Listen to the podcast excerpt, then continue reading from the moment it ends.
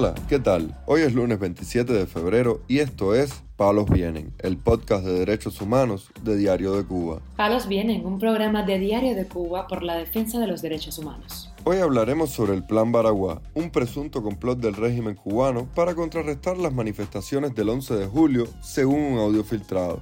También comentaremos sobre un mensaje enviado por las prisioneras políticas cubanas Angélica y María Cristina Garrido desde la prisión de mujeres de Occidente, ubicada en el Guatao.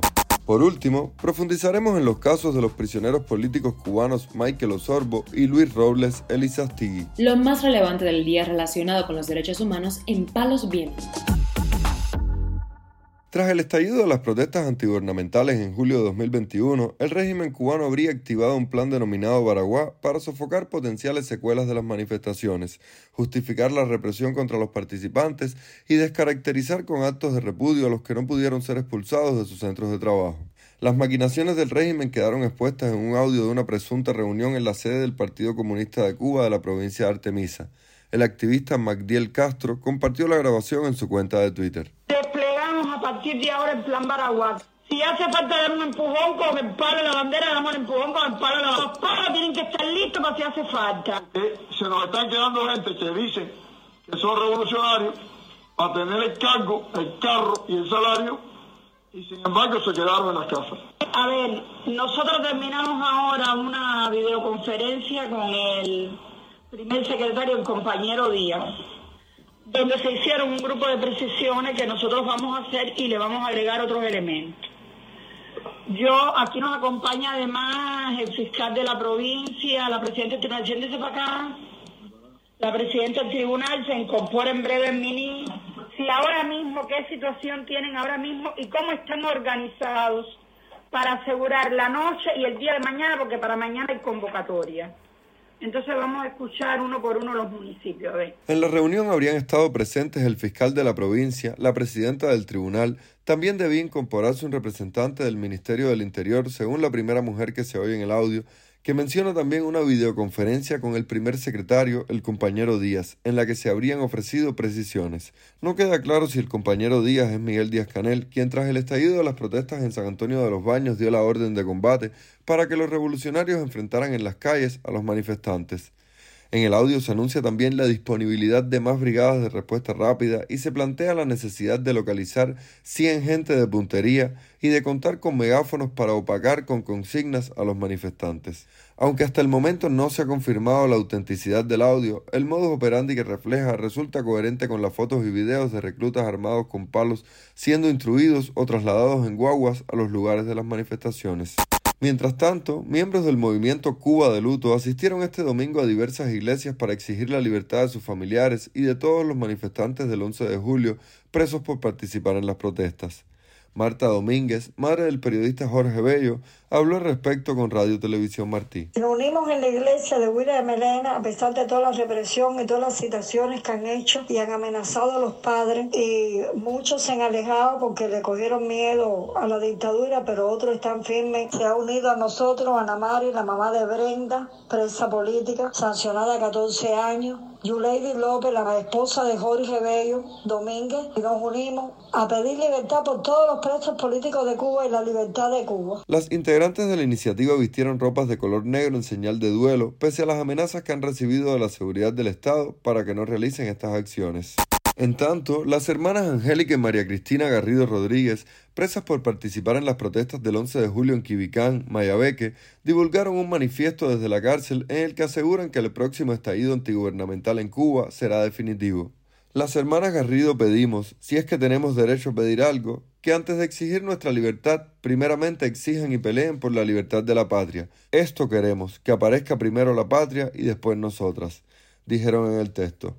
Las presas políticas también expresaron que su proclama busca concientizar y unir a los cubanos en la causa que, de triunfar, arrancará para siempre el luto del hogar.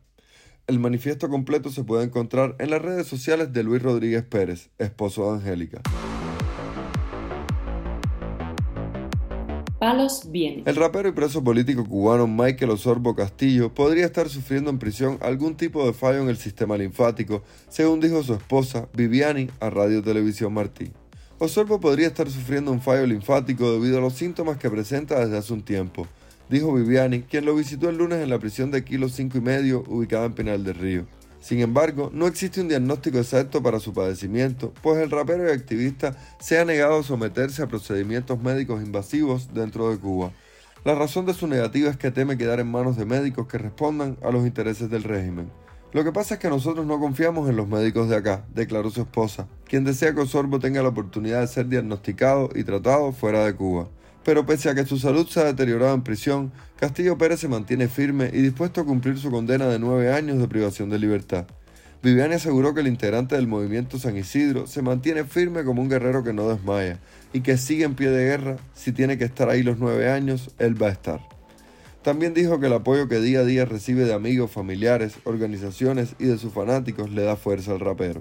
Por otra parte, la madre del preso político Luis Robles Elizástegui, Gindra Elizástegui, denunció en declaraciones a Radio Televisión Martí que el joven está siendo acosado por un oficial conocido como el Maya en la cárcel del Combinado del Este en La Habana en el penal donde se encuentra recluido Luis, como todo conoce, el Combinado del Este, aquí en La Habana. Hay un oficial, el cual nombran el Maya. El día 22 Luis le tocaba visita y él no permitió que Luis bajara hasta las 4 menos 10, cuando esta visita debía de haberse terminado a las 4 de la tarde. Por esta situación, Luis tuvo un altercado con él, donde le expresó que ya estaba cansado, que no iba a permitir que él le siguiera reprimiendo y le siguiera importunando la vida es por eso que estoy denunciando que se tomen las medidas pertinentes con este oficial nombrado el Maya, porque él quiere, como decimos vulgarmente, desgraciarle la vida a mi hijo. Y eso yo no lo voy a permitir. Es por eso que lo estoy denunciando y demandando públicamente para que se tome medidas con este oficial. Luis no está solo, además está la situación de salud de Luis, que no es buena, serio problema con la vista, que lo único que han hecho es llevarlo un hospital a aplicarle una gota que la ha aliviado, pero nadie le ha diagnosticado ningún tipo de, de patología en la vista.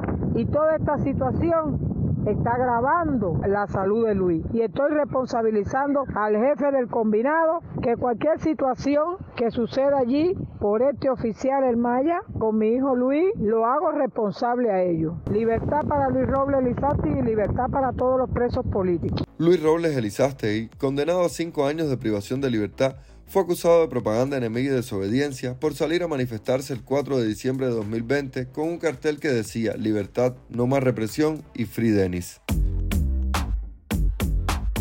Palos Vienen, un podcast de derechos humanos de Diario de Cuba con la producción y conducción de Mario Luis Reyes. Muchas gracias por acompañarnos este lunes en Palos Vienen, el podcast de derechos humanos de Diario de Cuba. Pueden escucharnos en DDC Radio, Spotify, Google Podcast, Apple Podcast, Telegram y SoundCloud. Yo soy Mario Luis Reyes. Mañana regresamos con más información.